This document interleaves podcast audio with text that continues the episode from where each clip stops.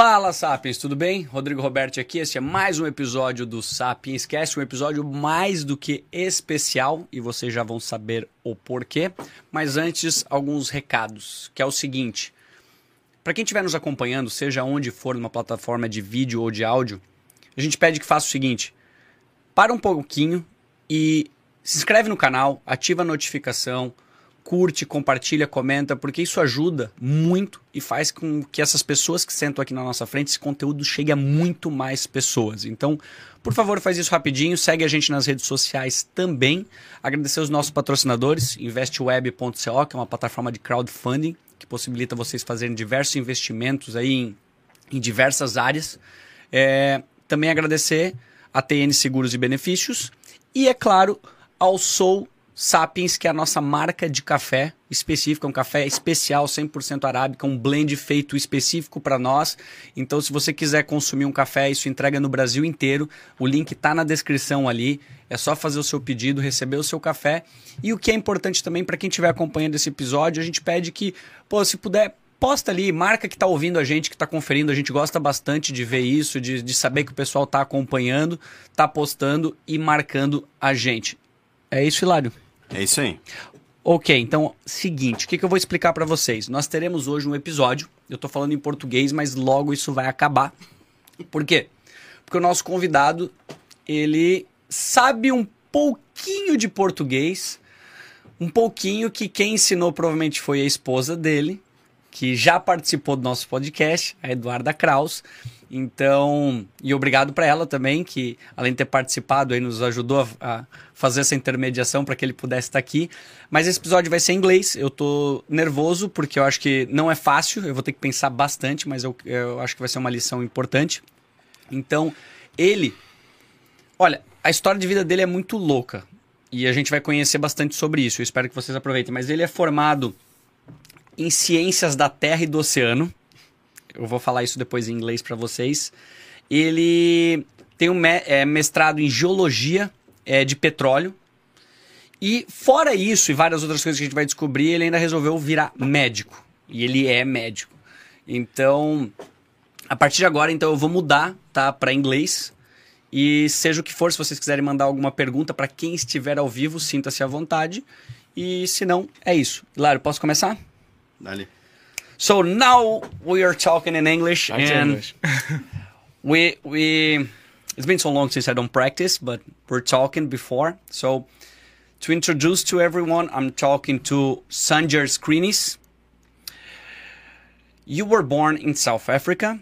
Yeah. Uh, I said in Portuguese to everyone that you're like. Uh, you graduated uh, from UBC. What UBC is? University of British Columbia. Okay, University of British Columbia in Earth and Ocean Sciences, Yeah. which uh, in Portuguese sounds like um, talking to. Uh, I'm saying some spell from Harry Potter book. Swear to God, it's really strange to say that in Portuguese. Yeah. I'm pretty sure that we don't have those in here. So, it's effectively geology. okay. Geology. Yeah. but so, but I think there's a difference between like the. You will explain that to us uh, Sure. probably, but Yeah. you're like a master in geology of petroleum Yes, petroleum geoscience. from University of Manchester, Yeah. And MD stands for medical. Doctorate or d- medical, medical. I mean, medical doctor essentially. I'm not sure if it's like a Latin thing or if it's English, but but yeah, medical doctor. Okay, so you're a doctor now, and you're graduated for St. George University. St. George's University. Yeah, yeah. Perfect. Man, I'm really glad that you're here. I'm so happy. Glad to be uh, here. So we can Thank talk you about your me. life. Yeah. Thank you. So let's start talking about because there's so many things on your area of study, but Mm-hmm. I'm instr- interested now to begin uh, about your origin. Yeah. You're born in South Africa. Can you tell us a little bit of your childhood? Yeah. Well, to be honest, I didn't spend a whole lot of time in South Africa. I was I was born there when my when my parents well, when I was about 3 months old, we left. Um, so I'm the youngest of four kids. I guess I should start with why I was born in South Africa. Okay. So my dad's actually from the United States. He's American. Um, my mother is from Iran, so she's she's Persian, and they both moved down there because they were um, both members of the Baha'i faith. I'm not sure if you've ever heard of the Baha'i faith. No. So it's like a religion. Um, it's it's not a sect of any sort of religion, but it's kind of an independent religion, I suppose you could say. Um, that its origins are in Persia in the 1800s. And so it's kind of since then it's spread all over the world and it's it's one of the most widespread religions in the world. And so my mother's family were were obviously Baha'is and my father was as well and his family was. So um, she left Iran just before the revolution in 1979. She was a teenager and she kind of had just had it and this was before kind of you know shit really hit the fan with the revolution. And so she left she went to england for some time and then went down to south africa and her family joined her afterwards. Um, and my dad a couple years later his family decided to go out and help help out the baha'i community in south africa. And so his family most of his family members went over there and um, he was kind of just finishing his undergraduate degree and uh, hadn't he wanted to go into medicine and he's a physician as well. So he wanted to start medicine and he went there and, and started in south africa and they met basically at a baha'i function um, and got married like within a few months of meeting each other which is pretty wild. Had my three older siblings and myself and then by that time south africa was a little bit getting a little bit crazy with um, the whole apartheid thing going on. And um, my you know the hiv aids epidemic was kind of getting into full swing and um, my parents decided to leave and, and go to Canada essentially. And my dad was looking for work and found a few job offers in Canada. Um, but we briefly stopped in the States and I think spent maybe a couple months there before moving to, to Canada, to Manitoba. So, So- you guy, uh, your parents met uh, in South Africa, not uh, your. Before that, your mother was in Iran and your father was in United States. Yeah, yeah.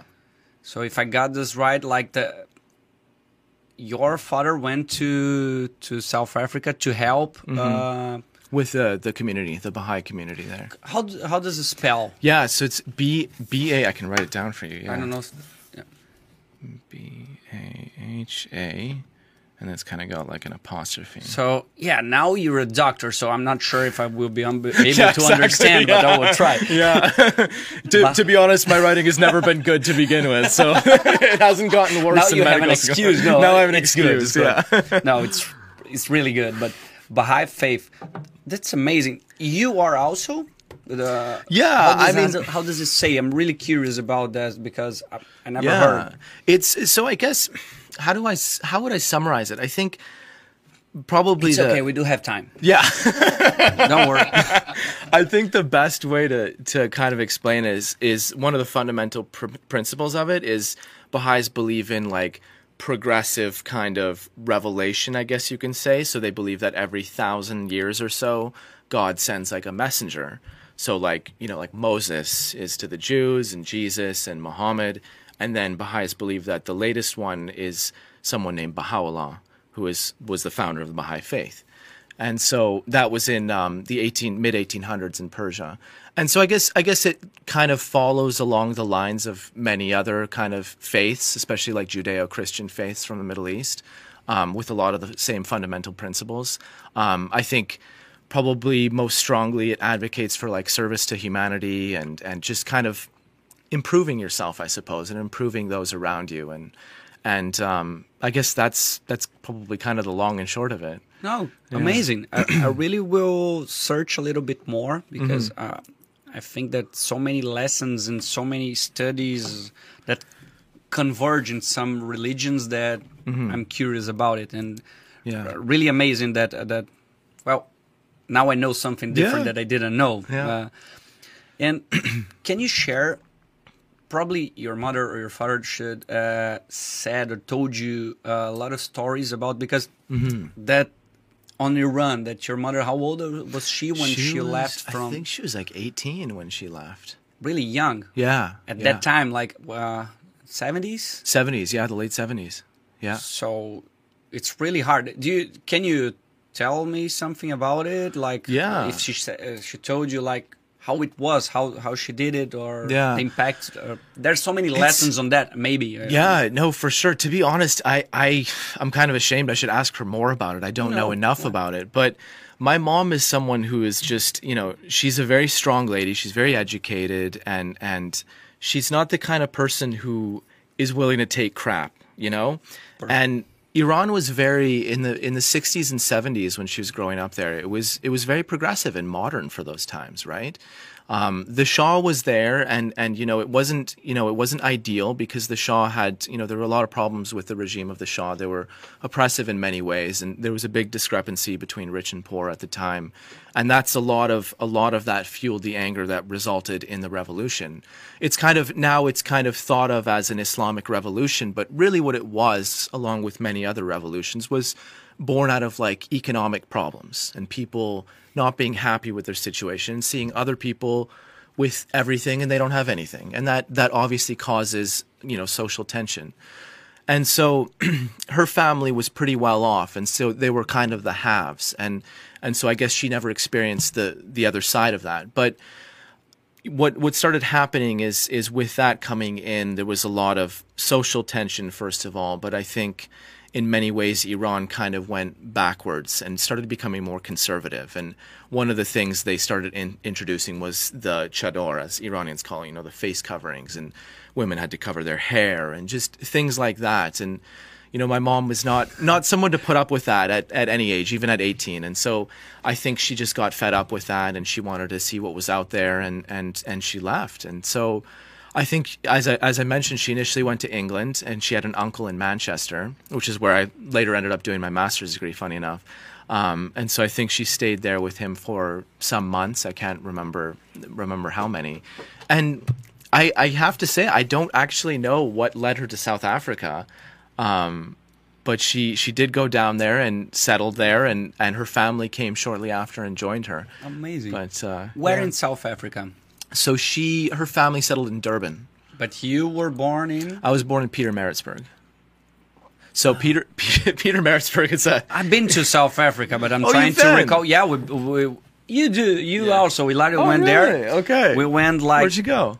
wow. Let me recall. We f- flew to to Johannesburg, and we yeah. went to the safari, which is the Kruger. Kruger. Yeah. And then we took a flight to uh, all the way Port from Elizabeth. Port Elizabeth, Elizabeth. and then we drove all the the coast to Cape Town. To Cape Town. to Cape Town, but we stopped like in Stellenbosch Stellenbosch. for a while. But we we like Jeffreys Bay. Every, every then we stop in Cape Town, then go back to Johannesburg, and then back to Oh, Brazil. man. It- that's South Africa. It's one of the only places that we already said like we will go again Yeah. and again and again because it's people beautiful. don't know how beautiful and you got everything over Yeah, there. you really do. It's such an attractive country. It's beautiful. I mean, the the crime is is obviously an issue. Yeah. But that aside, I mean, it's just geographically blessed. It's gorgeous. So you flew to to Port Elizabeth, and I mean, who? How did you guys come up with this plan? You know, it's I think because we want to. Do, I'm pretty sure that we want to drive all the the coast okay. Yeah. and What's the name of the road that? Uh, there's an yeah there's a name of the the the, the like the route that you Uh-huh. that you do but like we rented a car so i think we Garden route. Garden route what's it Uh-huh. yeah uh, i think that's it but the only because the flights there's no flight to cape town or i think the only flights from brazil is like direct to johannesburg yeah. Usually Johannesburg. so yeah.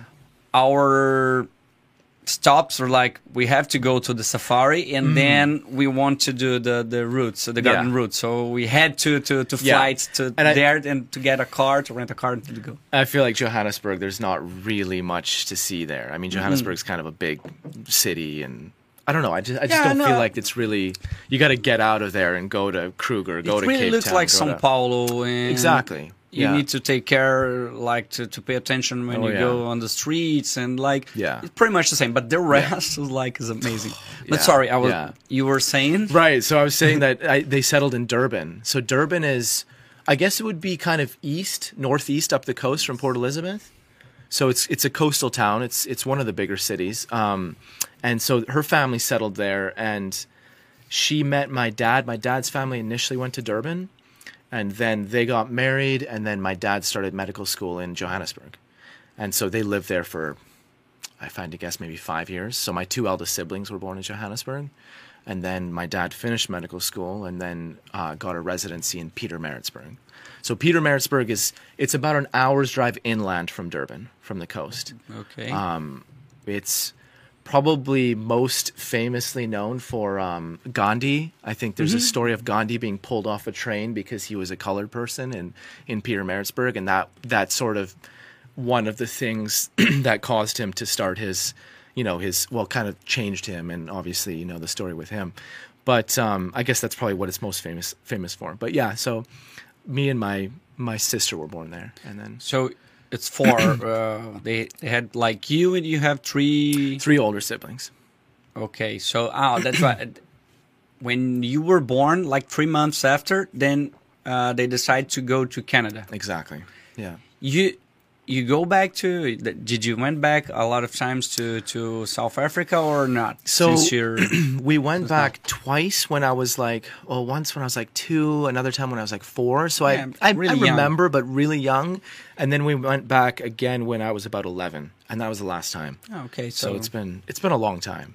I mean, you know, I still remember a lot. Of people. Do you it, have but- anyone like from your family that still lives there? So no? funny enough, almost everybody from both sides of the family have left, and I have one cousin now there, who is leaving. I think anytime now. He might have left already. So it was, it was kind of it was kind of sad because I I had one last connection there, and I actually wanted to go visit him and maybe do some some clinical rotations at a hospital down there. But he's going to Australia. So Yeah, but you, if you think that way, so how many places in the world that you have uh, parent, uh, parent, uh, what's the word like uh, siblings? Yeah. I guess that's the word. Yeah. like around the world that Yeah. you know. So yeah, yeah. I mean, you have checkpoints. I do have some checkpoints. Yeah, I do. I mean, my siblings alone, I've got one in I've got one in Vancouver, one in Calgary, a different city in Canada. I've got another one in Edinburgh, and well, I'm currently in Brazil now, so we're kind of all over and the place. you said like you have an uncle in in in England. Yeah, so my, my mom's family, it's crazy because there's four of them in her family, and they all lived in different continents. Like just as far away from each other as they could. My mom in North America. I have an aunt in Ireland, so Europe. I had another aunt in South Africa until, well, the last year, and then an uncle in Australia. So, Yeah, that's a know what- I don't know domination what that means. They're Yeah. planning something Yeah. for the for the future. yeah, we always say they just want to get as far away from each other as they can, but maybe it is a domination plan. I'm not sure. Colonize the whole world. So Yeah. let me. What's your first? Do you remember when you're in your childhood? What's your memory? First memories probably in Canada, I guess. So you. Yeah, you know, it's it's funny. I guess my first memories would be in Canada, but the actual first things that I can remember, and this is weird, is actually from our trip in South Africa when I was two. And I can remember certain things. I remember because I had this bottle, and I can remember like asking for for more milk or whatever from this bottle. I remember my aunt poured tea in my bottle. That's probably one of my earliest memories. I'd like it was empty, and she's like, "Okay," she poured tea in my bottle, and I was two. Amazing. So that was that was in South Africa, which is funny. But but yeah, I guess my first memories was probably in in Canada in Thompson, Manitoba, which is um, I'm not sure how familiar you are with Canadian geography. So so Manitoba is like it's right in the middle of Canada. It's like in the prairie provinces. Uh, I guess it would be considered like the Midwest of Canada, and Thompson is in the north part of the province. So it's like, I think Thompson is the geographical center of North America, or maybe it's the geograph- uh, maybe Winnipeg, but it's anyway, it's far north in Manitoba, so it's pretty savage weather. So we spent three years there, um, and then moved to British Columbia when I was about four, and that's pretty much where I grew up. Okay, then I think that's. Uh, sorry, what's the name of the place when you were four that you moved That we that I moved from, or that I moved to. to? Oh, to New New Denver, New Denver. New Denver. So not Wait, yeah. not not old not Denver, Denver, but New Denver. yeah, it's a t- it's a tiny little town. Its its population is 500, and it's Wow. in the mountains in British Columbia. So from the age of four to 18, I, I grew up there. So, how was your day or hobbies, and what do you remember of that time? Oh, I mean, New Denver. I mean, with 500 people, uh, there's the only Everybody knows Everybody know, and my dad was one of the two doctors there, and so everybody either knew me or they knew me through my dad, oh, the doctor's kid, you know. So yeah, I mean, there's no there's no anonymity whatsoever growing up there. Um, activities are pretty limited, and if you think of it in terms of city stuff, but it was such a beautiful place to grow up in. I'll, I'll show you pictures. It was, it's this tiny little town on a on a big lake in this valley, this green valley in British Columbia, with these tall mountains surrounding it, and it's it's gorgeous. So if you're talking about outdoor stuff, oh, the you know the possibilities are limitless. You can do anything there. and the temperature, like the seasons and Proper- New Denver, right? Yeah, yeah. Uh, I would say proper. Just a minute, please. Yeah. Oh, there we go. Okay, for those in the future that are watching, are hearing on Spotify, go to YouTube because there we have pictures. Hmm. so that's the place. That's amazing. Yeah. It was Oh, really shit. pretty. What is that? So that's a lake. That's a lake. So it's a it's about three three to five kilometers wide and fifty kilometers long. That lake. So it's kind of tucked in this this valley that you can see here. Um, weather, I would say a proper four seasons. You had Oh, amazing. yeah, you had. I mean, the winters you'd get snow, right? You'd get probably for Canadian standards not that cold, but probably a low of minus ten in the winter. But average temperatures were probably around zero. Okay. And then in the summers, you'd have 25 to low 30s in the summer. Okay, amazing. And sometimes for a week, we usually have like a, a hot spell for like a week or two, and it could be high 30s even. That's a- sometimes even 40. That's amazing. There's people that don't like like the the, the cold weather, but Mm-hmm. Yeah. I do enjoy it. I think it's a. Well, what's nice about it is it's not, it's never anything forever, right? Like you have the cold weather, but it's only about three months of the year, and then it's something else, right? yeah, and you can It's nice enjoy to- it. It's amazing. Like I do like like having a coffee, walking on the street, like Mm-hmm. Yeah. without getting all sweaty. Yeah, and yeah, stuff. Like, exactly. that's just amazing. Like Yeah. it's a sunny day, really cold, so that that's my perfect weather. But I'm curious because well, Blumenau, it's the city, the, the city that you know, but Mm-hmm. we have like how many? 300 we got like 300 330. 330 330,000 I think we, I think, I think the latest one we looked this up. I think it was 360. I think it's up to 360,000. it's it's probably it's probably. possible because pretty uh, big, approaching. Yeah, appro- changed a lot in the, in the Yeah. like three years. A lot of people came here. And Yeah. we- Yeah. 360. 360. yeah, it makes sense. 61. Makes sense. Yeah. Yeah, pretty good, 2020. pretty good sized city. 2020. But Nice. what I want to ask you because that's just a feeling that since in the day since today like we have like so we're not gonna go into politics because that's another we can go like Oh, yeah. all the way to this, but- sure. but I just think like small cities Mm-hmm. have like a blessed way, an easy way to to get life, to to get true life. I think Mm-hmm. Yeah. because when you are in a polar in a big center. There's so many things going on, and. Yeah. when you are living in a small city, everyone knows each other, share maybe the same values. It's Yeah. like easier to get along. yeah. Do you think that uh, because you travel, you lived around the world? I think like I was curious. I to know. Yeah, I think yes and no. I mean, I think in the city it's easy to find people who are like yourself in some ways. So I think I think in some ways it could be easier because you have a community, whatever community you you want, you can find in a big city, right? Yeah, you're right. It but makes in, sense. in a small town, I think I think one of the things that helps me growing up about growing up in a small town is yeah, I guess I guess in some way people you know, you have a lot of like-minded individuals who are willing to live in a place like that. But on the other hand, you have a lot of outliers. You have a lot of I mean, New Denver had a lot of like crazy people. A lot of normal people, a lot of like there was there was a lot of hippies there, a lot of people who ran away from the United States from the Vietnam War. They were draft dodgers, we called them.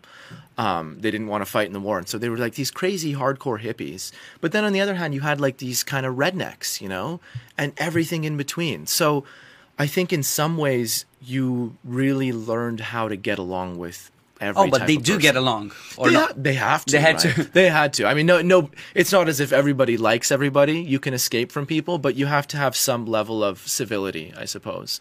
You know, you can't you can't be at war with everybody all Yeah. the time. So I think it does teach you a little bit about learning to get along with all sorts of different people. Yeah, but the way you said, like, it makes sense. I didn't thought Mm. uh, that that way before, but because it's easier to get along. Mm-hmm. But if you are if you are someone that doesn't share actually the same values, but Mm-hmm. you're just one person, you maybe some sometimes you may be able to force the way you are because of the small town. I think Yeah, that's so. okay. If you are in a big city, it's easier to find a group because Yeah. otherwise, if you're alone or if you're just a few, it might be Yeah, misinterpreted or. Yeah. I Yeah. I think I got what you said. Uh, Uh-huh. Makes sense. the Yeah, way you said it. unless you isolate yourself, you're not really going to find Yeah. necessarily like-minded people in a Yes. small town. So you kind of have to go with the flow and go with what's available there, right? So And yeah. what you use to do to have fun over there? Do you have any stories that you can share? stories? I'm not sure. it's been a while. But I think like you, you're someone that studies, that still study, that you were Mm-hmm. very focused. I, um, pro, to to at to times. achieve everything that you already did. You probably you you can work and you can focus on studying Mm-hmm. and. You always been like that, and at school you Mm-hmm. always been dedicated. And be what you honest- used, what what was your day like that you remember, like on sports Uh-huh. and studying, your routine? in school in New Denver, I, I feel like, you know what? I I was actually a, a terrible student until Really? until I got to like grade ten, which in Canada you're like 15 years old, so like two two or three years before you graduate from high school.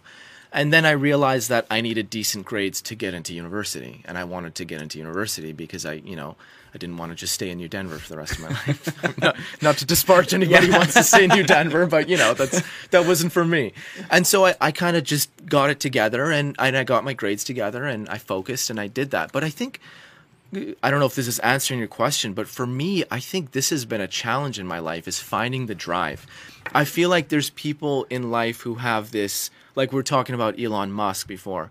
They have this drive inside of them. I don't know where it comes from, but their engine is just running to the max. And it, it's like an internal thing. And they just wake up in the morning and they just go, go, go. For me, my struggle is I feel like I need, and maybe this is the answer. Maybe maybe this is how it works for me. I feel like I need external pressure, external factors to motivate me. Okay. And so in that case, it was getting into university.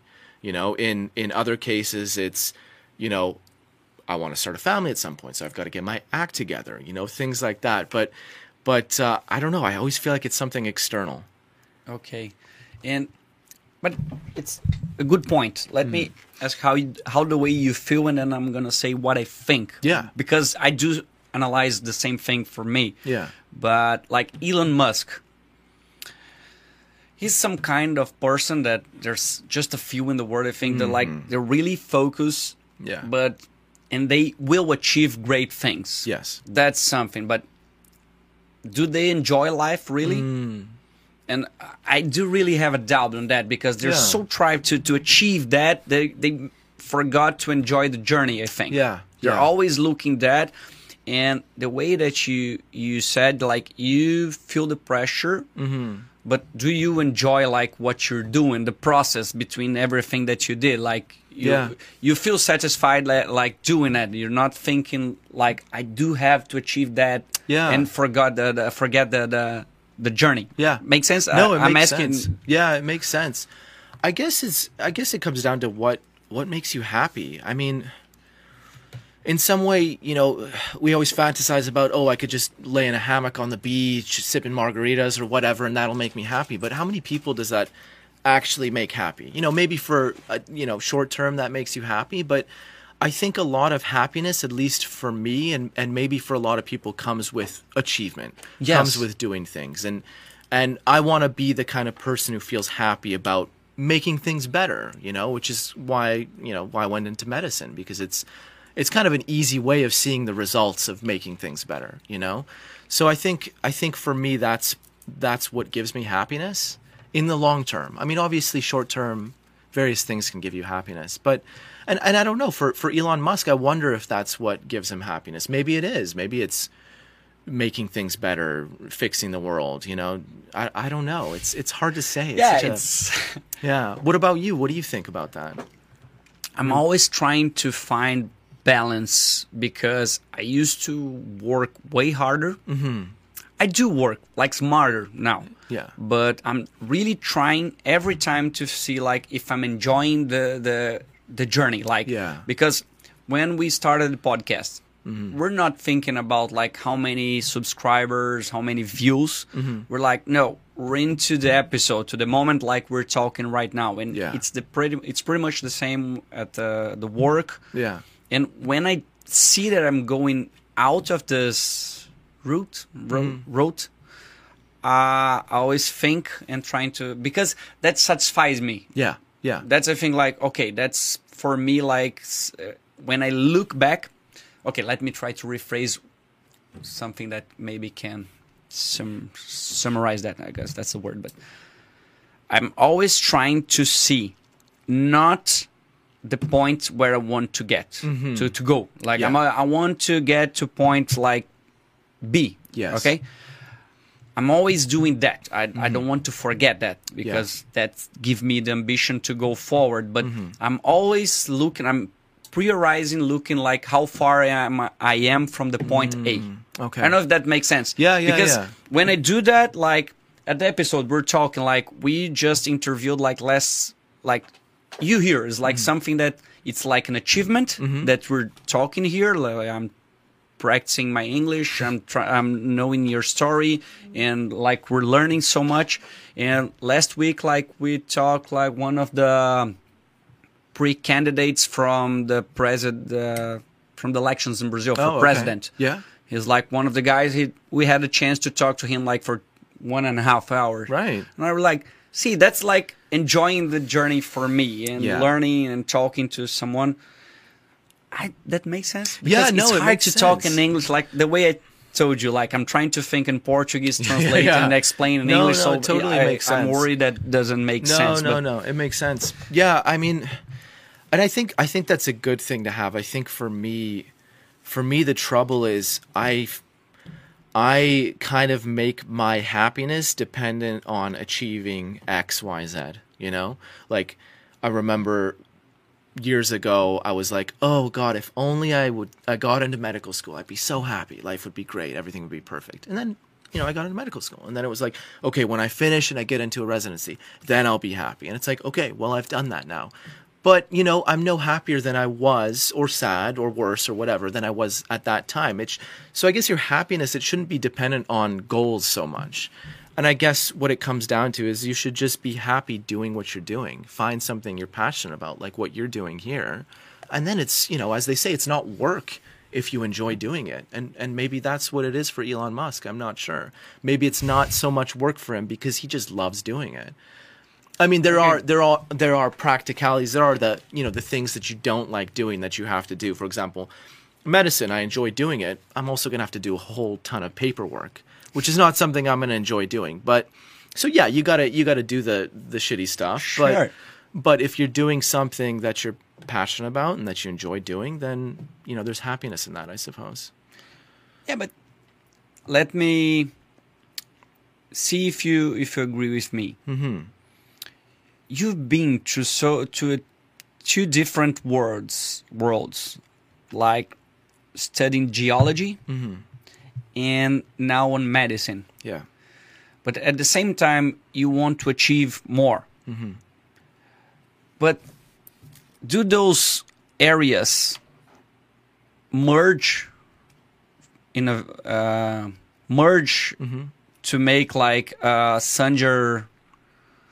Ah, damn it! I forgot how to to say that in English. But I want to say like few people in the world probably do that did that like study geology study earth ocean and sciences they're very different. and and now it's on medicine. But I think that's a a great blend, a different way uh, of seeing the world, and few that's rare. Yeah, and yeah. that can make you see the world different. It Mm-hmm. probably do. And do you think that they merge in some way on Forge how, who you are and maybe the way you see medicine today? I'm I'm still trying to figure that out myself. I'm not sure yeah, if they but do. my, my question made sense. Okay, yeah, yeah, yeah. that- I was to see worried. if they merged. Yeah, I mean, I, the only commonality I can find between them is they were things that that made me happy when I was studying them. There were things that I enjoyed doing and that um, I saw purpose in, I suppose. And I think uh, the ultimate reason why I dropped geology was because I started failing to see the long term purpose of it. You know, I started asking myself, what, where's this going to get me? Am I making the world a better place? Is this going to bring me happiness in the long term? And the ultimate question was, you know, uh, maybe not for me. Maybe for someone else that would be. But for me, it was it was something that I enjoyed doing for the time being, but not something that I could see myself doing for the rest of my life. Perfect.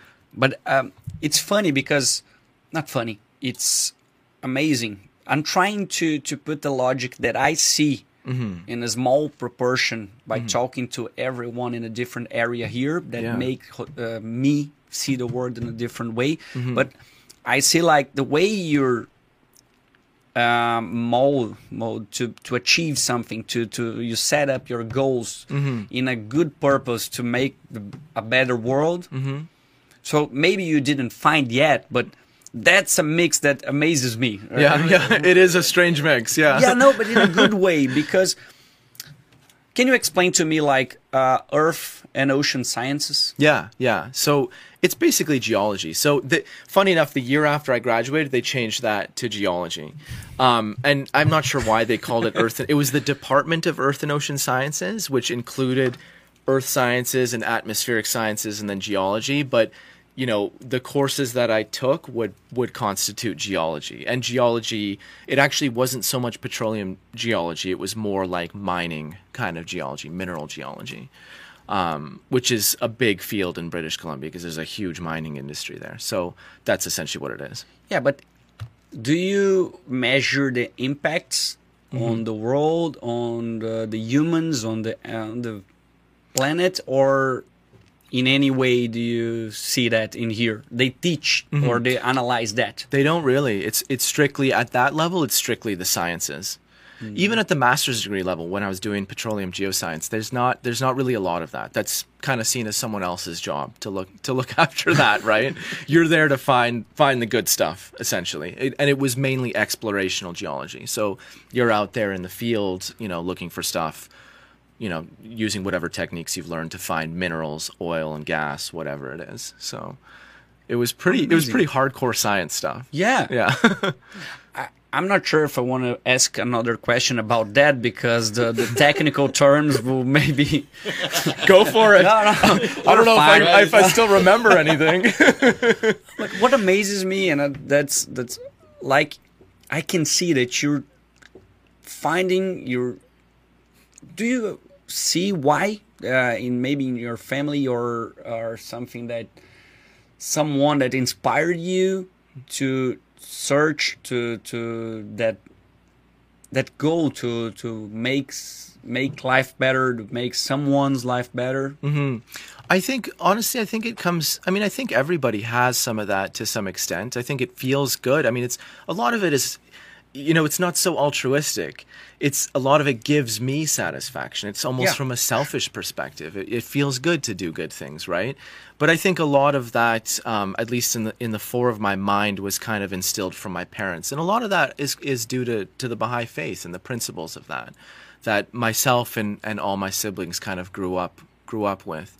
Um, so I think I think more consciously it's that, but I think maybe subconsciously it's it's ultimately it feels good to just do things like that. It feels good to you know in medicine to to help people to see the improvement in people over time. I think it's very satisfying, and and and for me, you know, there's there's a lot of things you can do. I I don't think that you need to do something that is as visibly healing as medicine to feel good or to make improvement in the world. I think there's so many fields that you can do to improve the world. But for me, maybe, and maybe this is a problem of mine, I, I like to see more immediate results.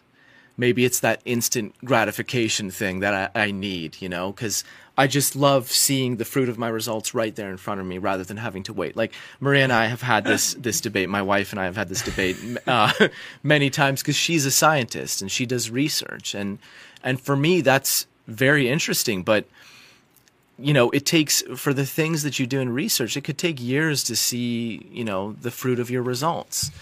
And for me, I need more of that instant satisfaction to to drive me forward to keep doing what I'm doing. So I think that's that's something that medicine gives me, and that's why I went into it. But do you have a specialty? Do you you decided? Yeah, so I, I'm going to do family medicine. So family medicine, I, I don't think they have that in Brazil, but They're starting. I oh well, let me let me try to see if that's if it is what it, what it is mm-hmm. in family medicine because in Brazil, like we're so poor in integrative medicine, mm-hmm. which what they say. Like if you go to one doctor. You, you don't have you, you don't know what problem it is and Okay. ma- in most of the time you will see a, a clinical uh, clinical doctor a general doctor Yeah. or you you go to a different specialty because you actually don't know what it is. So Okay. all those doctors and and all the clinics and hospital they're not connected. So right. Yeah. no one knows what you're doing and then you go do an exam over here and the other doctor will probably ask you to do the same. So it's a mess. okay. So what they're calling like family medicine in Brazil Mm-hmm. is like or a doctor or a team connected to take care of the family or the, the individual that they're Right. like the physician my uh, nutritionist but my medical my everyone knows what's happening to to to those that group or that individual Right. Yeah. know. Yeah. In yeah. none of that right That's what i said no, no, it is, it is, it is a lot of that, and it's a lot of it is. Um, I, I think, well, part part of it is, I, I guess, family medicine in North America is really you're kind of a jack of all trades. You need to know a little bit about everything, but maybe not, you know, so much depth in any specific field, right? Um, and for most cases, when you're dealing, they call it primary care. So when you're dealing with most people, you can get to the bottom of whatever issue they're having or manage them over time with just that alone. Of course, there's going to be cases that a family physician can't cover. And the importance of a, of a family physician is to know when it's over their head and when to refer you to someone else. Now, sometimes people get into the trap of just being a referral machine. You have patients coming in and you're just referring them into this, that, the other thing. And that's that's not practicing medicine. You're just you're just a node to send people Exactly. somewhere else. So so I think it's just to cover the, the vast majority of cases and to refer the things that you can't cover or the th- procedures you can't do or things that you're not sure about the diagnosis or something like that. So so you need to you need to have a really broad knowledge and know a little bit about every single specialty and I think that's something that that appeals to me about that is is I like being a jack of all trades. I like knowing a lot about a lot of different things. So and- that's and- amazing yeah, and and a nice thing about it is also you're you're not dealing with first of all it's hard to get bored because you're dealing with so many different cases, but then you're also you're also seeing people over time, you're building connections and relationships with people and I think that's that's something that gives me a lot of satisfaction as well. So, Perfect. Yeah. And I do agree a lot because I do know a little bit of uh, because of uh, health insurance in Brazil and, and everything, but how important it is the family doctor that, that does that in a, in all the players. The players, I mean, like the family and the the beneficiary. I don't know the word, but also for you yeah. Because for you you are learning because medicine is something like it keeps evolving all the Yes. time right Yeah. and all the data the people are uh, knowing about uh, different areas and Yeah. if you're in the middle of that knowing what's going on since uh, of the the mind the body and the, mm-hmm. like the primary care and the things that they can do to take care to prevent diseases mm-hmm. Yeah. so you are in the front of the line, Exactly. knowing everything and knowing like if you do that, you can prevent that in the future. Yes, exactly, exactly. Which is yeah, it's it's exactly what you said. Is primary care. You're the first point of contact, right? So yeah, it's pr- a lot of preventative stuff as well, which I didn't mention. But You yeah, love to work in Brazil then because there's a lot of primary care needed. Because Yeah. uh, there's a huge gap of even knowledge. Mm-hmm. Not I'm not talking about access to health, but Right. knowing like the basics. So we're Yeah. like uh, I think we're the biggest, the the top, the number one on mental disease Mm-hmm. on the world. Wow. It's like we have, and we like have eight per eight percent Uh huh. of our population is diabetic, Wow. Okay. It's like eight eight percent, Uh huh. but most of them don't even know. Like eight percent is like diagnosis, so Yes. most of them don't even know. And Yeah. like we have, I don't know the the data on that, but like I'm pretty sure we're number one on mental disease. I'm sure, Mm-hmm. like on the world is the most like from ancient depression and, and anxiety. Wow. Okay. So it's like a, A lot of work. mass. Yeah. So I'm thinking like how that affect like the mental disease and like diabetic and and the other things Yeah. like. So it's a catastrophic uh, Yeah. that culminates on huge disease and. Yeah. Yeah, it surprises me that they don't have like a specialty. I mean, Hilar, can you just search that, please, if it's possible? Uh, I think it uh, on on uh, procura por, é pela OMS número de doentes mentais. Uh, vai, No we'll find. Wait. No mundo? É, Brasil.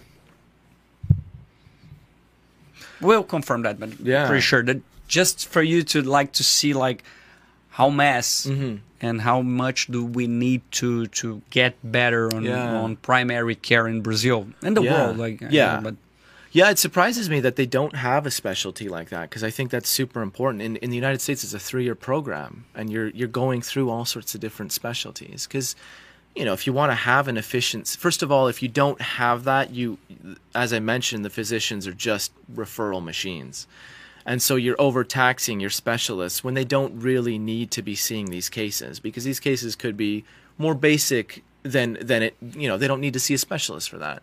So you're overtaxing your your system but it's just you know it's just not efficient. You can be preventing things from happening in the first place and and also managing things that are there that don't require the intervention of a specialist. So hopefully they'll get there sometime. But i mean there's no such thing as a perfect system. There's plenty of Yes. issues with the us system. There's plenty of issues with the canadian system. So you know it's always there's always room for improvement in healthcare. The Canadian system they they say that it's one of the best because a lot of actually a friend of mine that Mm-hmm. uh, he was in Brazil like a month ago and we recorded and uh, he was a guest on the show. Mm-hmm. yeah. And he lives in Canada uh-huh but it's a it's a great story great it's a interesting story let me put it this way but he's all better now but he used to live here he went to Canada yeah like without visa, without everything. He just went over there and Yeah. started living there. With, Right. He said like he used to live in a, with Russians in one house and working off and everything, and Yeah. and now he works in a, an IT company, does really great. But he found out that he had leukemia over Okay. there, okay and I'm not really sure what point. Uh, Eladio, to- to- do you remember that he find out that in the um, in Canada Mm-hmm. doing an exam after he like he was in a stage like really A really bad late stage. one, Yeah. and even the cops went to pick him up to take him because he didn't know that what he had. Wow. But he ended up like doing this uh, the tr- transplant Uh-huh. on Canada, and Uh-huh. now he's fine. Like I don't know how many years uh, it's been. He was here. He was fine. Two, two, Right. years. Yeah, but years, yeah. he said like he had the he applied for a visa and then the Canadian government uh, took care of everything Right. and Right. But we're talking actually about that like Mm-hmm. that's amazing that the government could help him but Yeah. there's a math on that because he was living over there like without a visa but they find a way to help but like there's a math that we need to figure out to make the way that we can save everyone, but it's Yeah. hard to do that It because is. at the same time we're talking like, okay, so you did that, that's amazing, but and all others, I- Mm-hmm. Yeah. I, don't know if you Yeah, know like yeah. it's hard to to For sure. I mean, that's that's the problem with a with a national like a healthcare system like Canada where it's government funded, right? Is it's it all comes down to like I, I've had this debate with so many Americans who who agree with their system, and I. I, I, I disagree with the U.S. system in so many ways. I mean, I think it's run very well in some ways that you know Canada can learn a lot from. Um, but I, I, I think healthcare should be a government funded thing. But it comes down to priorities. You know, in Canada, it's definitely not a, a perfect system because you have, you have things like wait times, right? A lot of people complain about that with Canada. You know, if I want a knee surgery, I may have to wait months, years, whatever to Brazil get is it. the same, yeah. Right. Um, whereas the United States, if you've got the cash, you can get it almost immediately.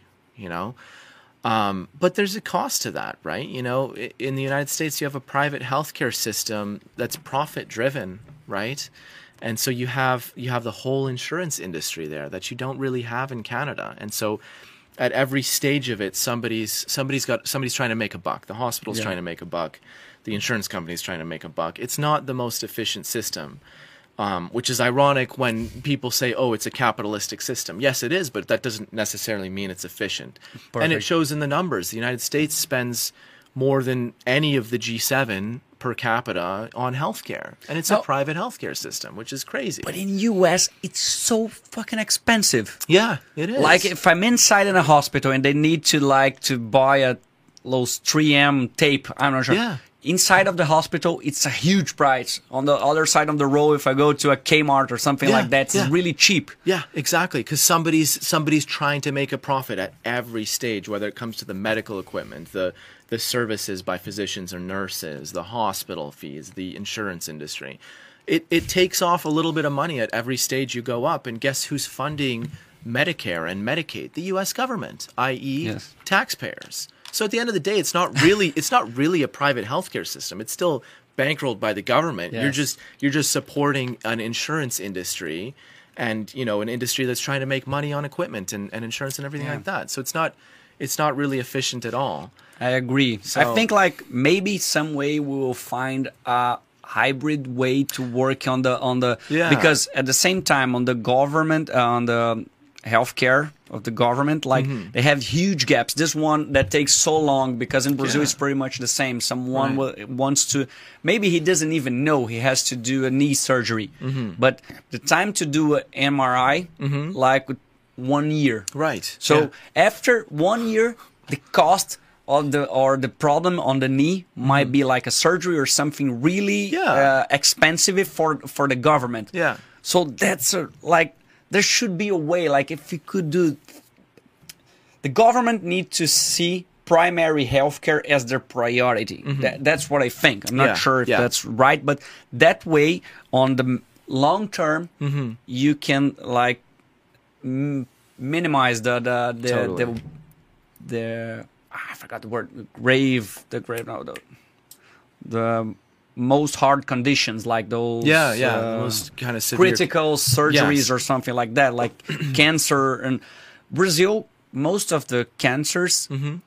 could be like uh, avoid in the beginning because Yeah. someone's like uh, someone that doesn't have the the the, the money to to make some to, so private to use the private Mm-hmm. care will wait like six months a year Right. to even realize what they do what Yeah. they have in brazil like blumenau this city uh, it's a reference on the government healthcare it's Okay. really efficient Uh-huh. but it's efficient when someone realize when the doctors like diagnose like cancer Right. they would do like a great surgery and Mm-hmm. they would do all the the intense care that they they deserve Mm-hmm. but that's the problem right Yeah. It's at It that should. end stage. It shouldn't they could prevent that like one year ago Yeah. two years ago Yeah. I feel that like- cost like three ten i don't know how many times more exactly yeah it's it's such a tough thing and it takes it takes generations to to work through these issues i mean yeah i mean it's the same you know i was, I was talking to my my sister about this she needs to get knee surgery and she's she's spent you know she's had a few and she spent months years waiting for stuff. And she she did medicine as well. And obviously she did rotation well she did rotations in the states like i did. And so she's familiar with that healthcare system. And in the states as i said she could get it done next weekend you know? And so in Canada, we think, okay, well, you know, the idea is that if somebody has something that's critical enough, we can take care of it right there. And Canada does a good job about that, right? But if you've got something like a knee that needs surgery, maybe that's not so critical. Ah, you can wait a year. But sure, the person's not going to die of that. But how do you quantify? Like, doesn't suffering count for anything, right? Yes. We can't really quantify suffering, or or we can't measure what might come of that years And the down the road. complications. The com- exactly the complications of that years down the road.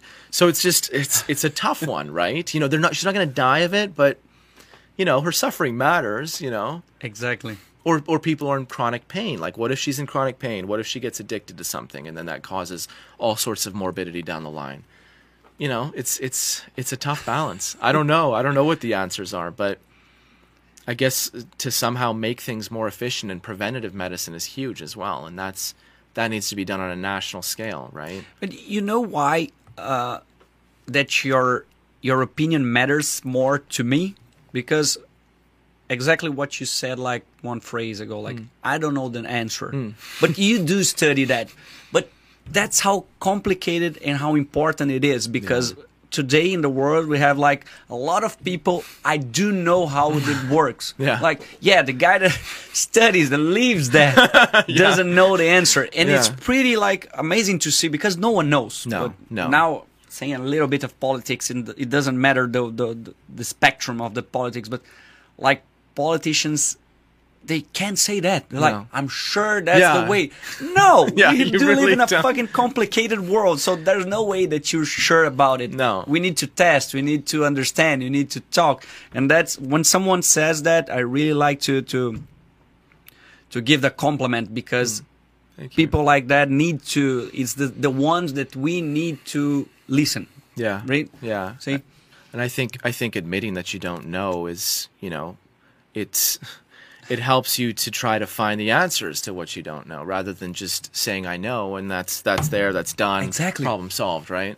So, yeah, I think that's an important thing, but yeah, it's it's a tough one healthcare and and I, you know, I'm looking forward to tackling it. I never thought that I'd want to get into like public health and all that. I always thought it was boring, but as I get older, I'm realizing that I want to get more involved in that and, and use whatever experience I have to to make things better. do you know, remember the day that you decided that you were going to go to medical school Hmm. I don't I don't know if it was really a day. So like for me it was so my dad's a physician, my mom's a psychologist, and so healthcare was always your kind of is psychologist Yeah, so it was always kind of there in my face. So I, I can't really say there was a time. It was more of like a, I thought about it. Yeah, maybe I'll do it. Nah, maybe not. Maybe so. And it was kind of a back and forth. And and I, you know, even when I did geology, I did my prerequisite courses for medicine just in case I wanted to go into that.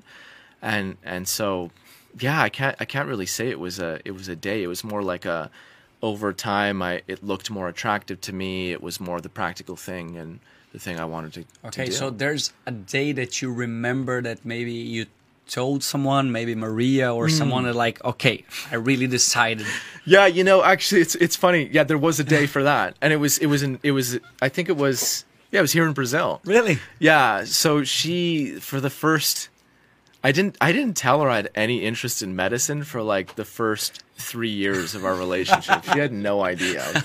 So we went for dinner one time, and I was just like, yeah, I don't know if I want to do this geology thing for the rest of my life. You know, she's like, well, okay, what do you want to do? I was like, I was actually thinking about medicine. And it was like she was she had no idea. She was pretty stunned. So yeah, there was yeah, it was it was it was funny. But she was very supportive and I guess I was a little hesitant because at this time at that time we were long distance and I was so it was kind of a crossroads. I'd been applying for jobs in geology and it was at a really bad time. It was when oil and gas kind of tanked.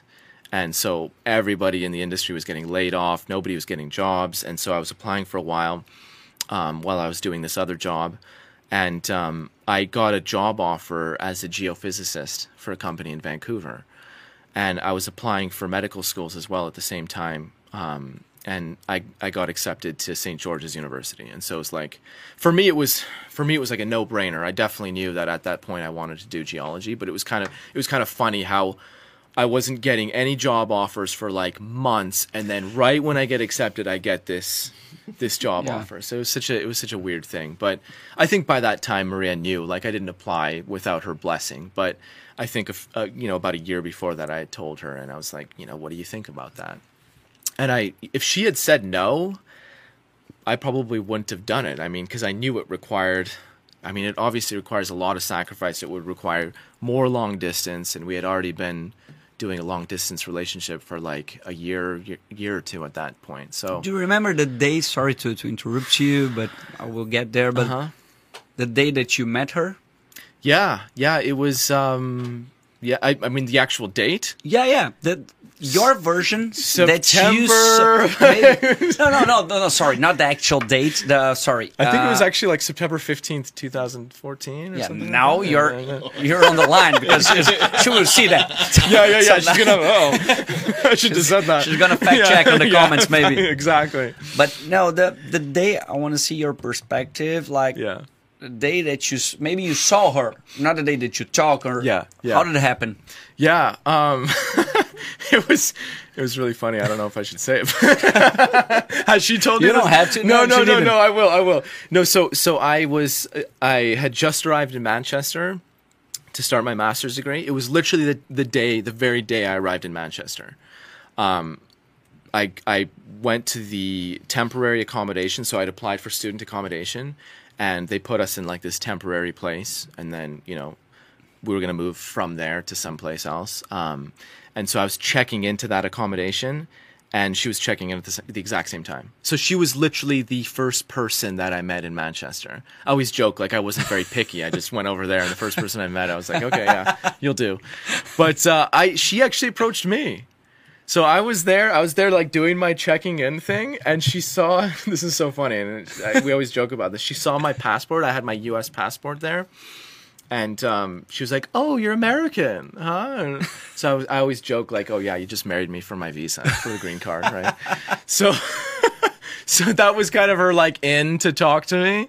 And so yeah, we were chatting and she was checking in as well and and she had just started, she was just starting her PhD and and so we went from there. She was actually with she was actually with this guy who's like a, a mutual friend of ours now and I I thought that they were a couple at first, and so I was like, you know, I didn't know what to do, you know, just friendly and everything. But I, I just assumed they were a couple, but it turned out not to be so. But uh, yeah, so we met like that, and we were just chatting. Um, I don't know. My impression of her was, I, I mean, she was.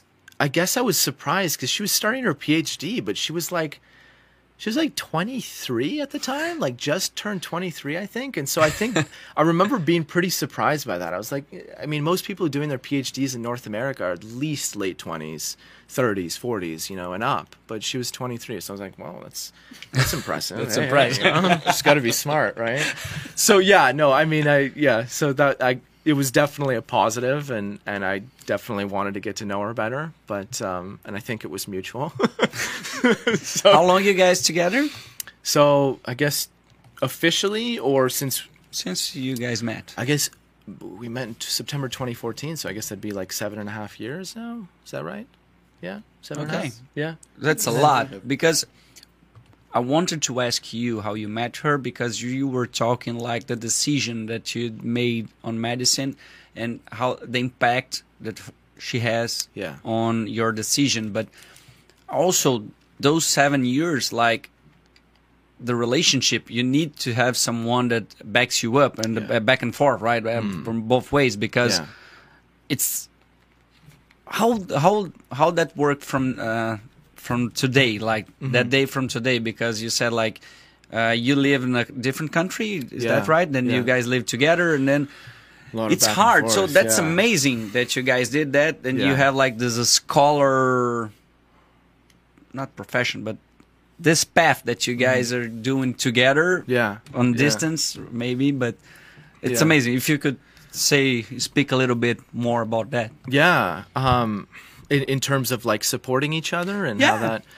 Yeah, I I think I think a lot of it comes with. I mean, like any relationship, you you have to have, you know, there, you can be different in so many ways, but you kind of have to have similar dreams, similar goals. And I think for us, a lot of that was was career goals and and personal goals. A lot of those were similar. And um, we were, you know, we we were friends before we were in a relationship, and I think we were like minded in so many ways, and that really helped. Um, but but um, yeah, I mean, it was actually a lot easier than I thought it was going to be, and and that you know, I'm speaking for the long distance thing. I had I had been through sort of a couple of relationships where it was long distance and things just absolutely collapsed, and so in some ways I didn't have a huge amount of I guess that's not the right way of saying it. I guess I, I had some skeptic skepticism mm-hmm. about us doing long distance. Because for the first few months of our relationship we were together, but it wasn't very long before I had to go back to Canada. About six months maybe together in an official relationship before I had to go back to Canada because of my visa situation, and she had to stay on in the UK because she was doing her PhD. And so I was like, okay, well, let's give this a shot. But I definitely had some skepticism. But I think a lot of it was just I don't know. It's I don't believe in like soulmates. I don't believe in love at first sight. I, I I'm not an idealist like that. But with Maria, I just knew that this was a person I could make it work with, and I don't I don't need anything else. It was it was in many ways it was It's very like same vibration, something yeah, like that. in- maybe. In, many ways, it was very uh, kind of practical and unromantic. It was just I knew that she was the person, a person I could make it work with, and we had similar dreams and similarities, and and we both had the same kind of goals. And I was like, this, I'm just gonna stick with this, and I'm gonna give it my best shot. And so we just we were just determined. I think we were both determined to make it work, and we set out a plan to talk to each other every day on FaceTime sometimes a couple times a day. And every two months like clockwork we one or the other would visit. You know i would go to england or she would come to canada. And um, that was tough. That was tough as hell sometimes. But i don't know. It just it was surprisingly smooth. And especially given the history of my history with long-term rela- or long-distance relationships it just it worked brilliantly and so I don't know. It's just, or mean- maybe we were just too busy to, to look for anything else. Oh, but or you guys made like the first, like the first three months. You said like you were you already had to to go back to Canada. Yeah, I think it was. So we we met in September 2014. We we became official in June 2015, and then in February 2016 I had to go. So I guess it was pretty good about on on dates, right? On- Yeah, I, I guess. I Yeah, let me be I have to specific. I don't know that- that- somebody's wa- the some- somebody's watching. I gotta be careful. I did my homework before I came. I was I was afraid actually because I said like you're really good on dates, and I'm like, does that really mean what I said? Like, yeah, Why? Thank you. Maria said yeah. yeah, apparently I was. Thank you, you got it. yeah, I got it. No, but what what I want to say is like you were skeptical in the beginning. Yeah. And it's really hard from a three months rela- three month relationship. You guys uh, uh, be along, uh, be in a distance from each other, but at the same way after you pass that, everything like okay, that's Yeah, yeah, totally. And and so so we did that let's see. We we did that for about a year and a half. Actually almost I think it was almost 2 years cuz I left in 2016. I started medical school in January 2018. So it was almost 2 years of long distance, which is quite a while, right? yeah. Um, and then I was I was thinking after that I was thinking of maybe getting a job in the UK and joining her, but I started medical school and then it was like right when right when we could be together, I was going to restart the long distance again for another couple years. So I mean one of the one of the blessings about the, you know, the medical school program was that it was I could do my first year in England. And so I did my first year in Newcastle, which is like it's like a two hour train ride, four hour drive, four or five hour drive from Manchester, but it was close enough that she and I could spend every single weekend together and maybe I can take a Monday or Friday. So like, I don't know, like a third of the time we could spend together for that year. So that definitely helped. But, you know, I spent the next year in Grenada in the Caribbean. And again, we were right back to the long distance thing. Okay, how the hell you end up in Grenada? So, so St. George's University is their main campus is in Grenada in the Caribbean. So, you can either do your first two years there on the island, or you can do one year in the UK, one year on the island, and then the last two years you always do in the States, Okay. doing uh, clinical rotations. So I did my first year in the UK because Maria was there, and then my second year in Grenada. But obviously, there's there's she couldn't just come to Grenada and work. Like there's there's nothing for her for research there. But for you, how how how was the experience of working and living in Grenada oh, for for a year? It was amazing. Really? I loved it. I loved it. And and it's I say that because so many of the students there were miserable. They I, I don't know what it is. Like maybe they Sounds like yeah. I, I got it. they they come i think they come from it's many many people who come from like sheltered lives in the states living in i don't know suburbia or whatever and they're just not comfortable with grenada. I mean grenada is a it's a developing country. It can be quite rough.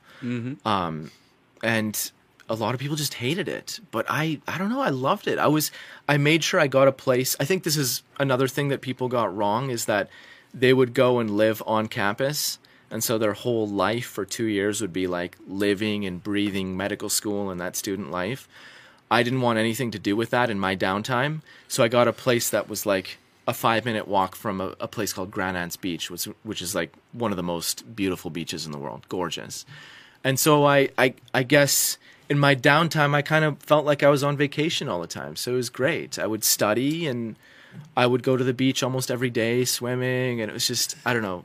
I don't know if you you know anything about Grenada, but it's it's No, no, I don't. It's a gorgeous island. It's it's um I guess what I like about it the most is that it's not super touristy.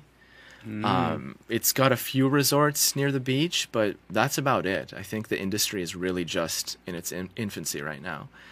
But um, it was just so authentic and, and gorgeous and wasn't spoiled by tourism. And I don't know, I just loved it. I loved every bit of it. And you guys visited after the this year that you Not yet. there? Not yet. I did. I, that was so. That was the entirety of 2019 that I was there. Okay. and then we so i finished that and then we we came to brazil which is when i met you at the end of 2019 2019, yeah. and then we were in canada for a few months and that's when the whole covid thing happened right so we were there for a few months and then i started rotations in the Ah, united yeah. states It's hard to because So- after that was like the COVID and everything. But yeah if I decided to go to Grenada, Mhm. do you recall a place that you used to stop to eat something, maybe dinner? I don't know. yeah That you can say that you remember, especially. It doesn't have to be a fancy place. Yeah. Just a place that you remember. Yeah i so i lived i lived in this place that well actually there was a lot of a lot of recommendations i can give Really? I lived right above this like sushi restaurant that's probably one of the best in the Caribbean.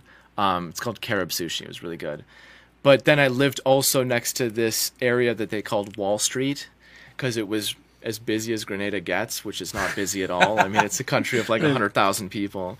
So they had all sorts of street vendors and stuff like that. So I, I definitely checked that out. That was a good place to go after a night out. Um, it's also like a, a block away from the beach, from Grand Anse Beach, which is absolutely gorgeous. But I there's yeah, the Grand Anse Beach is definitely a must see.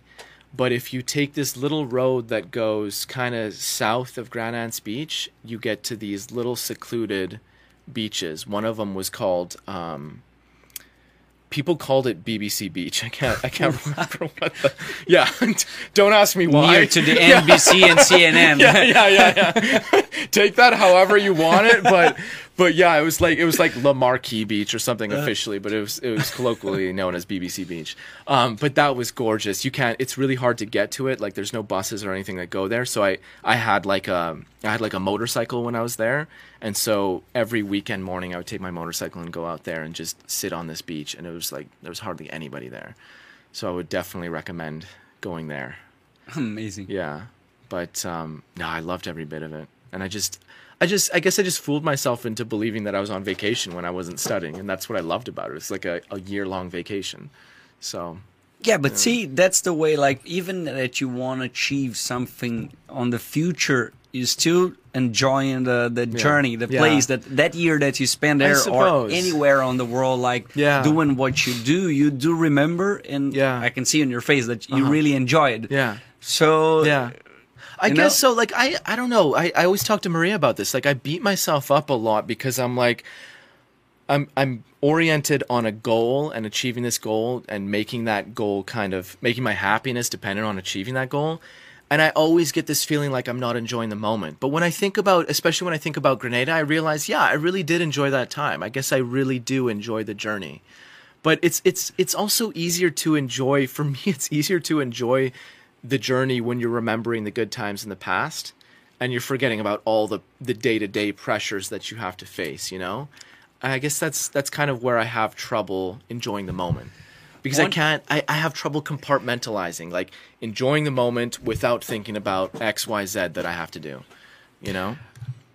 Do you? No, it does make a lot of sense because what I did, I forgot sometimes, but I think when I'm study, Mm-hmm. and you do a lot of studies, but mm-hmm. I'm always reading, reading and thinking about the future because I'm Right. studying that because I want something in the future. But I do also forget the present mm-hmm. most of the time. Now I do have sometimes like most of the days, like mm-hmm. 5 days in a in a week, I usually stop like at least to meditate or to breathe to to focus on the present sometimes. But Yeah. i'm not sure if like since all you achieve on the on the scholar on medicine on everything on geology but do you stop sometimes like it looks like to me uh, i may say a lot of uh, stupid things but you can correct me but grenada sounds like the only one of the places that you have one time a day to stop to to re- to to think about the present Yeah. I think See? I I- think you're yeah, I, I'm not I sure agree with I- you.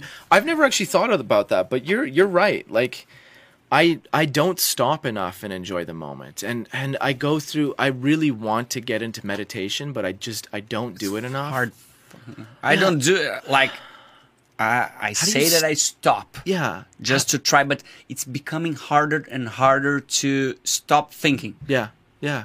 it's fucking hard to like what i do is like i started because meditation at the first time that i tried Mm-hmm. uh, on a yoga classes i like i want to throw someone through the window because it's fucking hard to Yeah. stop thinking of, Yeah. uh, but i try to like it's some it's funny because religion does that in a way like before you go to sleep try Uh-huh. to to be thankful to for something Yeah. that's like I start doing that, like laying down before I go to sleep. It's like, okay, ah, that's good. uh, Yeah. And then I started to to a little bit. Now I have to do to go to sauna Mm-hmm.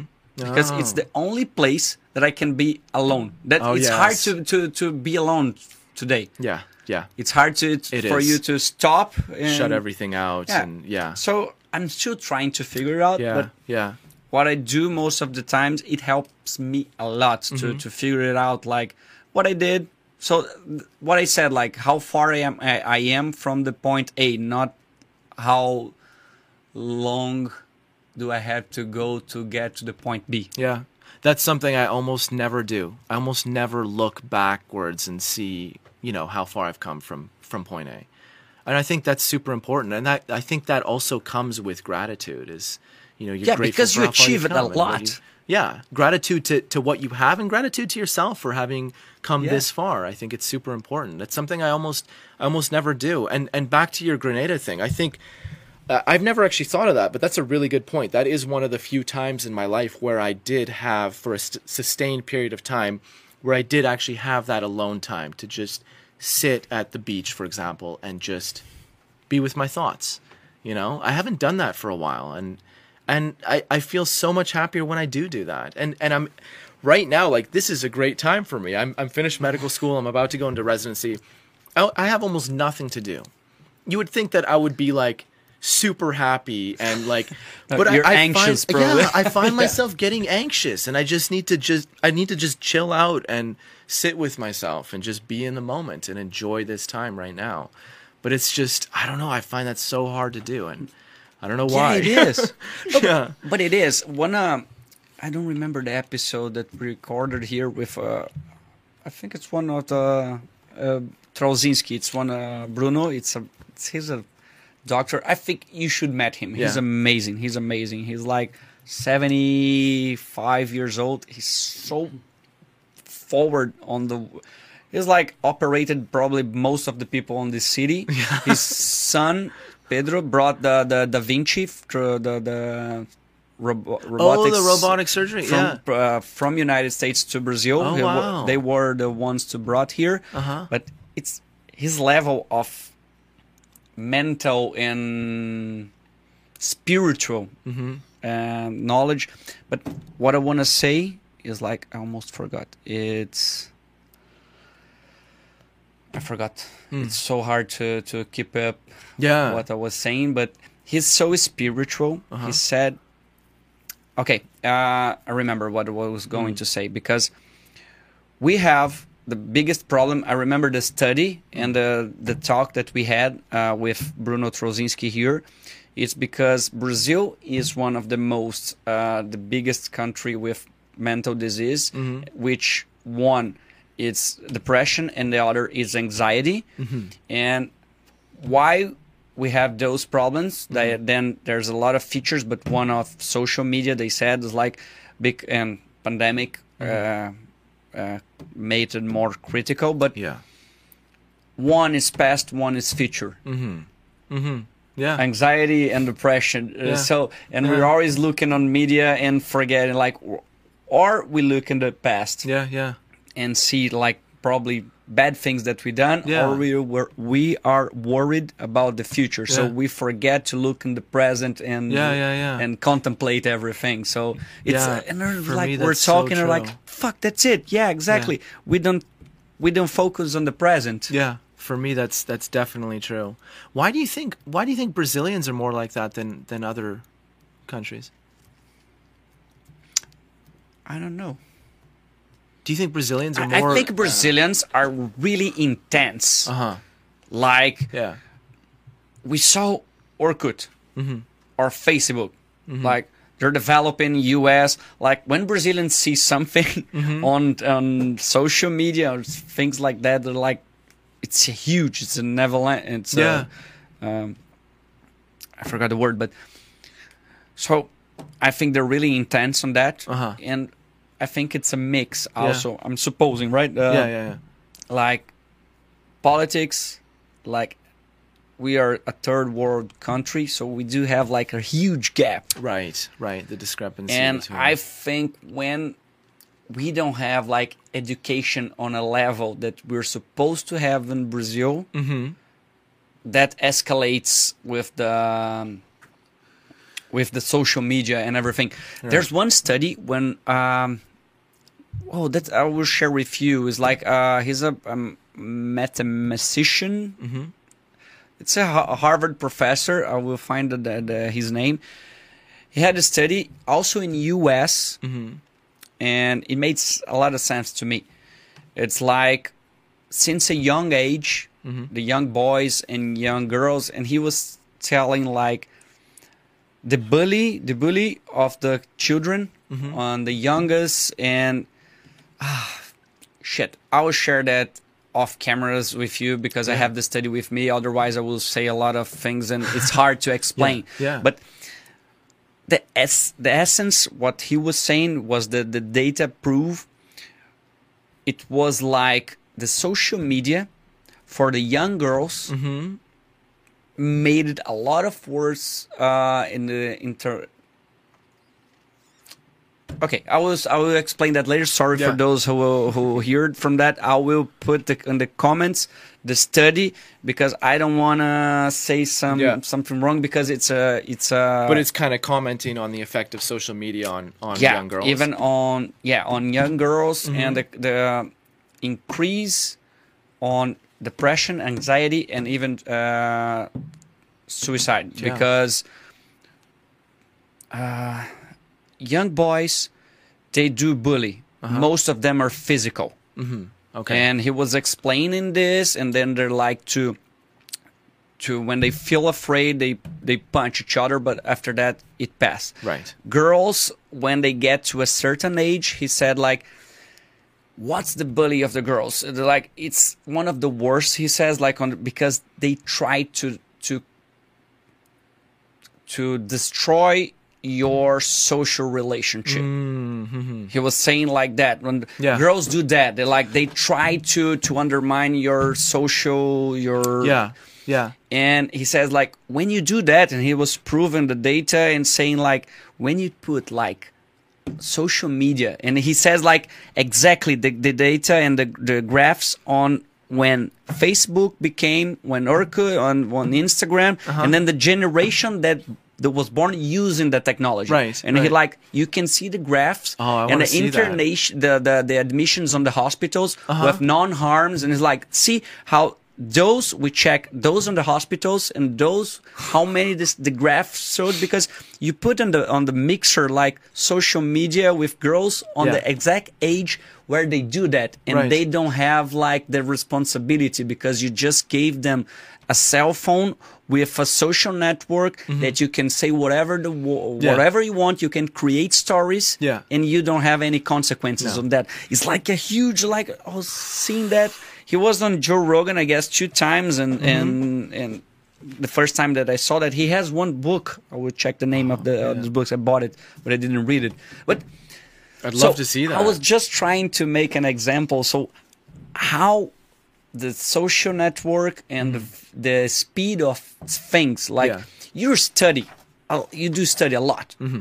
but the speed of data and knowledge and Mm-hmm. everything are so fast. They're like, how do you handle the anxiety Yeah. knowing that you're studying something and maybe one year ago, uh, one year after that, two years after that, Yeah. that maybe not not be used anymore. Yeah, totally. I said for too long. I hope Yeah. that I don't no, get no. you tired by no, no, so no, much. no. It makes sense. Yeah, I'd I'd love to see that study, but but yeah, I mean, I don't know. It's it's kind of sad. I feel like social media is such a it's such a blessing and a curse. I would see my phone to see if I can find his name so I can tell everyone here. But Yeah. see, but that's amazing. That's why I like to to talk to someone like with you, Mm-hmm. and specialty, especially because I can see that when we're talking, we're trying to figure shit out. Yeah, yeah, There's some people hard that doesn't have a lot. Uh, most of them uh, who sits here, we talk. We can try to be able to figure out to think. And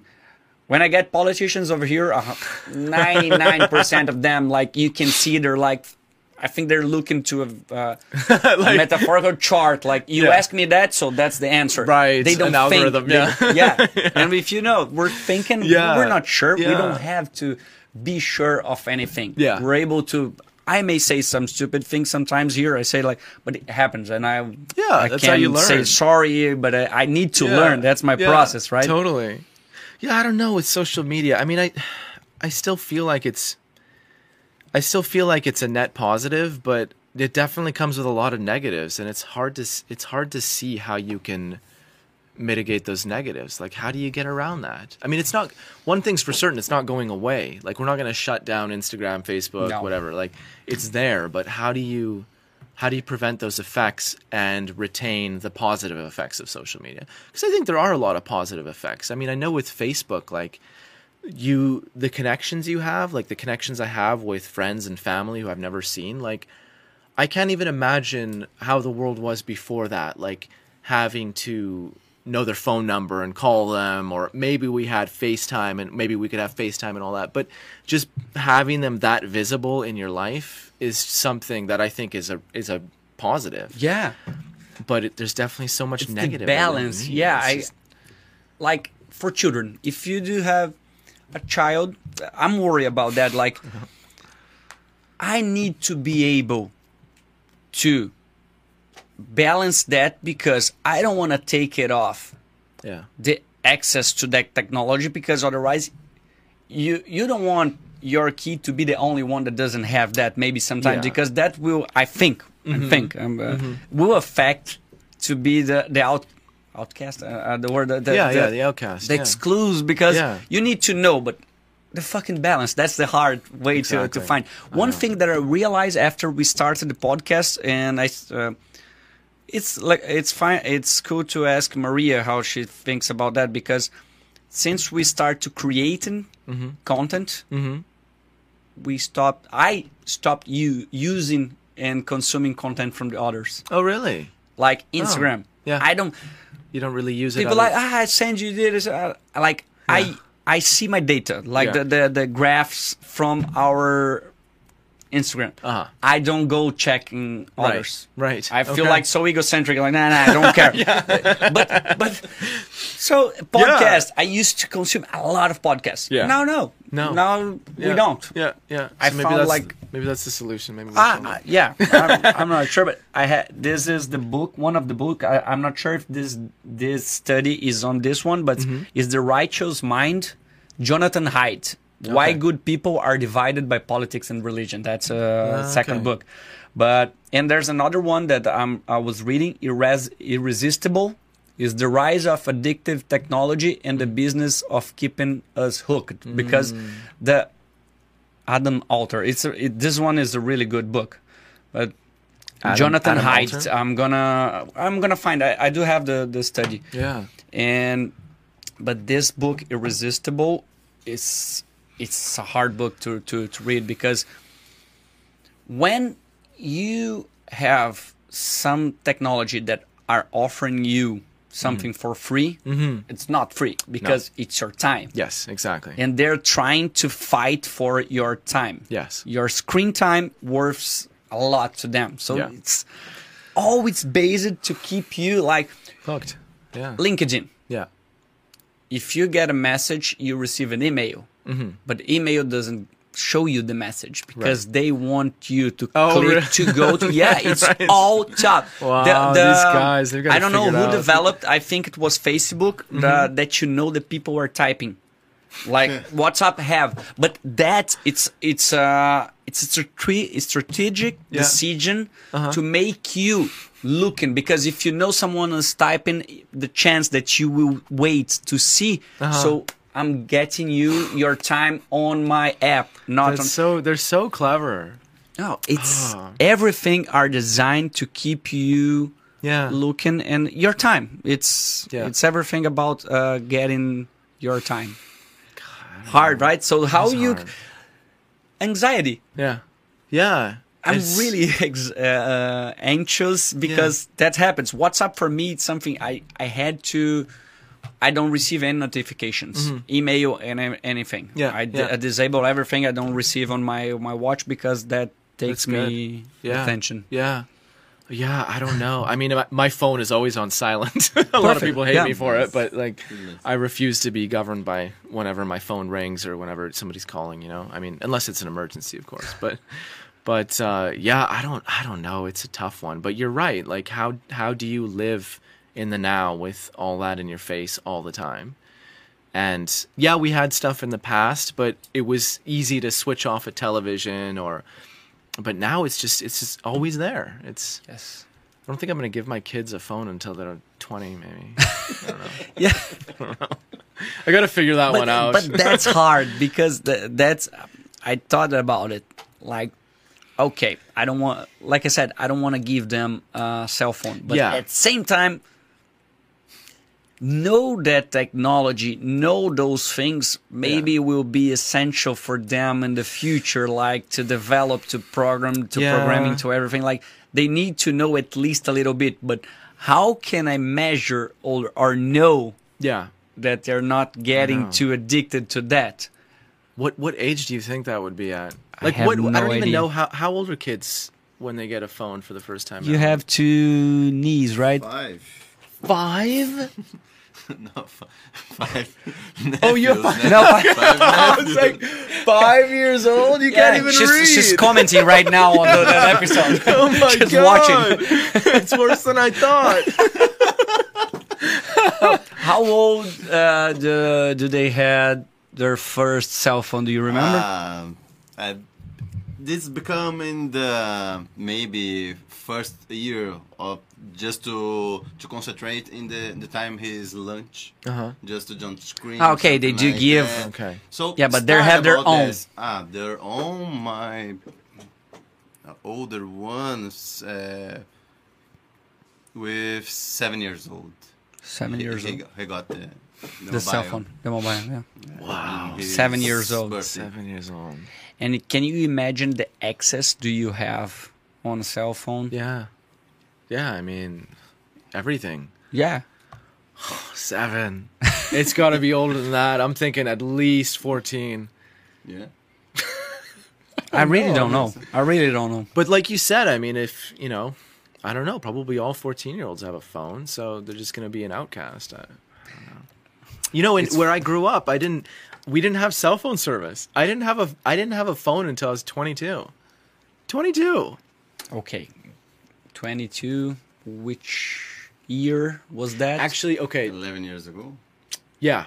So yeah, no, I already had one, but probably Maybe just to make calls. Maybe 20. Yeah. I think I had like a fli I think I had like a flip phone when I was maybe when I was 20, but certainly not Yeah, until but- I started university because New Denver does not did not have cell cell phone service. Nobody had a cell phone. You didn't was need to. You could yell to Yeah, someone. but- yeah, we'll make like echoes in the mountain, like they're Yeah, probably here. make bird sounds or something. I don't know.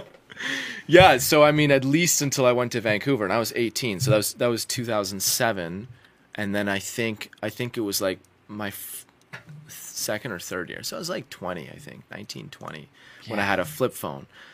I got a smartphone when I was 24, I think, 23, 24. So like.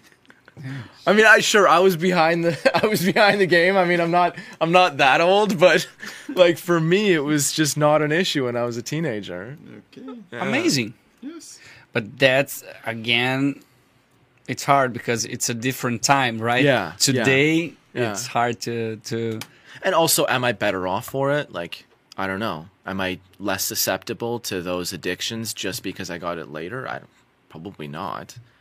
You know, you could argue that okay, if they're not used to it as a child, maybe they'll if they get when they get exposed to it, maybe they'll go crazy with it. Maybe they'll explode with it. Yeah. Like I don't know if there's I anything to that. Your focus may be better because you don't, use a lot of cell phones. I don't know. Maybe. But maybe I didn't develop some social skills of some sort because I didn't have ah, I think access to social media or something. I don't know. Too much. You don't need now. You're gonna get out of here like, damn it! I should use my cell Yeah. I need to use this more. Oh. What do you think about the future for you? Because now, what happens now? You're Mm-hmm. going to California, yeah? Philadelphia. Philadelphia. Sorry, you now. used to to live in California, right? Yeah.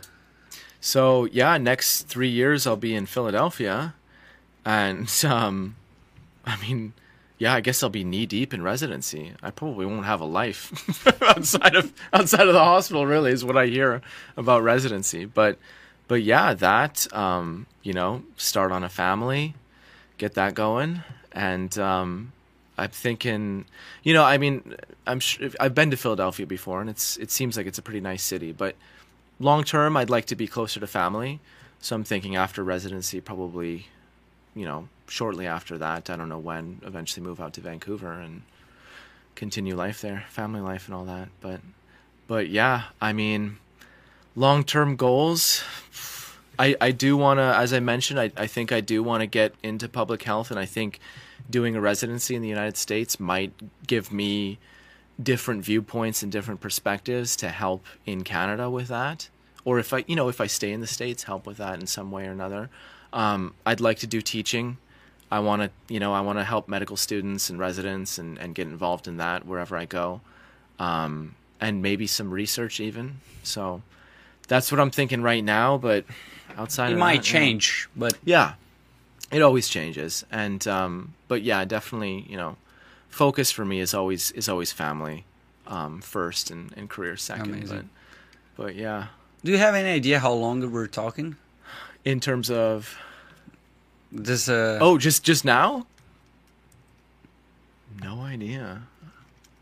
Hour and a half, A little bit more. a little bit more. yeah. how long more? Yeah, 15, 15 to 2. 15 for 2 hours. What? Oh, so like 15 for 2 hours. okay, hour forty five. Oh. For 5. That's a while. Yeah. Wow, we could go on. No, definitely. how long you will stay and uh, you and Maria will be in Brazil? So May eighteenth. Oh, okay. Yeah. So, we have time for a, a second episode. if you'll have me back, yeah. Definitely, definitely, definitely. Oh, like I said, I I went to a different uh, topics. Uh huh. but it's amazing because I always try when I, when I'm talking to, to, to a guest to make a game in my mind, like to know a little bit from your childhood to Yeah. to see if that connects from the person that is in front of me right now. So, Yeah. but you you actually do because it's like you didn't have a cell phone. You live in a small city, and mm-hmm. the story that you told me about your parents, and so your father is a physician. I mm-hmm. forgot uh, how Yeah. that's the right word to say, right? Yeah, yeah. Physician. Your mom is psychologist. Mm-hmm. That's amazing. Yeah. I, I do really enjoy talking to psychologists. Yeah. And I love They can make you crazy, but yeah, Especially when they're your with mother. like one question, like something, yeah. and then you Imagine can like up the blue son of one, screen yeah. and like Windows, like. Yeah. but the same way your focus on studying and like to to make life better for someone is like it's really amazing i, I would like to talk to you again with maybe about medicine about any other topic because Totally. i enjoyed our conversation I, i'm pretty sure that everyone that listens to this if they forgive my English. Uh, we will enjoy this conversation. Conversation. I, I really love to talk about uh, the Baha'i faith. I think it's something that I really need to to learn a little bit more. Yeah. And I really hope that you enjoyed talking to I did. to us because it's amazing. It was an amazing experience. Yeah, same here. I enjoyed it a lot. Thanks for having me. But my English gets pleasure. way better if I had beer. But Yeah. Okay. Yeah, my Portuguese gets better when I have beer as well. So maybe we can go back and forth. So I want to ask you one word because mm-hmm. I usually say that to those who watch the, the episode to type the word just in case if someone said to you like, "Oh, I watch your episode." Okay, what's the word? So just for Oh, that, the, okay. they're like, "Oh yeah, what's the word?" Yeah, so you didn't watch to the end, but Oh, I see. Okay, just, okay. uh, just to you make sure they watch it through. yeah, Okay. or Yeah. to to to get them like if they're trying to lie. Yeah, yeah. Does it your parents like, I really enjoyed your episode. yeah, what's the word? what's the word? Oh, what do you think? Ah, the word. Um does it have to be something I have a suggestion. Yeah, yeah. Fire away. Granada. yeah, that's a good one. I think We'll that, that. that's Yeah. a really reflect, reflexive. Uh, Reflective. yeah, Yeah. Uh, a good uh, part of the episode that we thought we talk about it and Yeah. made you think a little bit about that. So Definitely. I Yeah. think maybe Yeah. that's the gr- but it's Granada, right, with an A. It's uh well they It's say Grenada, They right? say grenada. Like a like a hand grenade. Yeah, but but yeah, it's with but it's it's okay. it's, we'll it's with an E. both. G- G-R-E. G- so it actually is- it is spelled differently Oh, yeah, because I think s- Grenada. Gren- yeah, I think Spanish is gren- with an A, G R A, right? Granada. Yeah, ha- grenade. The literally the grenade in Portuguese. It's with an A. It's Oh. Granada Oh, okay. in Portuguese, but it's Spanish in Spanish. Can you can you check on on? It's on the Caribbean. It's Because I assume Grenada, the country, is named after the city. because Granada there's Grenada Spain. in Spain, Right. And because it was a colony, or not? It- yeah, I think it was Probably. orig- it was a British colony, but Okay. I think the name was from the time when it was a Spanish. I think the Spanish discovered it. So yeah, they Ah, probably, gave it the name, and then Latin America was divided, yeah, but I think- Portugal and Spain, yeah. yes, and so I, I think probably the English like anglicized it from Granada to Grenada or whatever, just to make it. It so. would be funny to. I really love the etymology of I words, love so it's so funny to, I, to hear the. I love history, and that goes for words. I feel like etymology is like the history of words. Yes. So I love it. Yeah. There's a lot of. Brazil has uh, so many, well, everything, every Yeah, word yeah. in in in our Yeah. in the story of the world that we live. Every word. Yes, exactly. It has a story. We're we're just what, what was it? Um, my my father-in-law said something. There was a bad driver, and he said we call them bar, barbera, uh-huh. right? Like a like somebody Barbero. cut- barbero, barbero. And we're like, where does that come from? So like, I don't know. If do you guys know where that comes from? Like what the story I is? Don't behind- know. I don't know, Like, we're but- but barbers- We use usually use this. Right? Were they like bad drivers or? God, Yeah, that's a good one to type. There's uh, there's some that I think they're not really proof. Yeah. But they're they're there's theories. There's one that I heard one time that the the the word for forró. Uh-huh. Do you know the the the kind The, of the dance? forró? Oh, Yeah, it's a Brazilian way. to- Right. They said like it was formed like I don't know which part of Brazil. Mm-hmm. They have like one uh, American Uh-huh. uh, military Base or something? base, Yeah. and was supposed to be a dance where they say like for all. Oh, There's interesting. yeah. I'm not sure if that's the I, probably not true that one, but it was like who thought of that? it's amazing. Like right. and good there's one when people say, "Wow, that's gonna be hard to tell you in English." Hmm. There's a saying Mm-hmm. which they say like something are made on the what's that this region like the thigh? Thai Uh-huh. like oh the guy made that uh, like in, with the ties It's like uh, the, the in Portuguese is feito nas coxas Okay. it's made uh, Made from the thigh. yeah and but How does that? How Yeah. did that come to be? Right. in Portuguese is so so common, but they say like it's because in the past when they used to do like the, the top of the the houses, the I forgot the word, the the, the tiles, the uh-huh. Yeah, yeah, yeah. Like the the um yeah, like it's made of ceramic, like in in, in Brazil, like yeah shingles. Shingles. Yeah. The the top of the house. Yeah, yeah. Uh, they used to do that like in the ties because it was Oh. ceramic. Oh. So Oh, the to form- shape it the shape, around. yeah, they shape it around. Oh, okay. So it depends on the way they're like doing it. Right. Is like because ah, it was made by the ties. Like it wasn't so, it wasn't built or made like really good. So oh, so if so, it means that something wasn't made good. yeah, Okay. exactly. Like ah, made if, from- it's It was made from poorly made. Yeah, okay. Exactly. Interesting. Yeah, God, there's that. so many yeah, of them. It's something like that. about the barbeiros. But yeah, something Yeah, like that. I, I will speak in Portuguese. In, you- no século XIX, não tinha mão de obra qualificada para na parte odontológica e, e médica, tanto no Brasil como na Europa. E os barbeiros ajudavam, às vezes, a tirar um dente ou fazer uma cirurgia, alguma coisa. E como eles faziam isso de uma forma ruim, que eles não tinham conhecimento, mal feito, começou a usar essa expressão para quem faz, tipo, di- dirige de uma forma ruim, né? yeah. Essa- essa- And uh, in the 19th century, uh, we don't have a lot of dentists Mm-hmm. and med and physicians. So the the barbers used to help to extract teeth. Oh, that's right. Yeah, yeah. So that's why they're like, when, I don't know why they took that on driving, but like, Right. it's not. He's a, a barbeiro. Uh-huh. He's a barber Oh, he's a- driving. like, as like he was not supposed to be the one. Oh, He's, he's not, not, a driver. He's Yeah. a bar- he's something else. Interesting. Okay. we could do an episode just Yeah. just about that. We, could- should do that. Yeah. There's the word hash uh, assassin is like the from the origin of the hash the hash hashashins, which is the oh, like assassin. yeah Yeah. the- it's a derivation of the the group. What I don't, I don't recall. Weren't they like a secret group in like yeah the hashashins, which Islamic Empire, something, yes, some tribe or something? It's something like that. Yeah, Yeah, then yeah. derivated from the assassins. Right, yeah. Cool. We could do. I love that kind of stuff. We're gonna schedule a second episode, and I will brought a lot of uh, Bring a few, yeah. of words so Bring we can talk about it. Amazing. I'm looking forward to it. Yeah. Okay then. Sanjar, thank you very much for being here. Hope you you enjoyed having me. and hope everyone I don't care. If you like it, okay. If you don't, Yeah, I do enjoy it. So thank you very much, man. Thank you so much. It was a pleasure. Take Okay, care. thank you. Love Thank you guys. Bye bye. Thank you.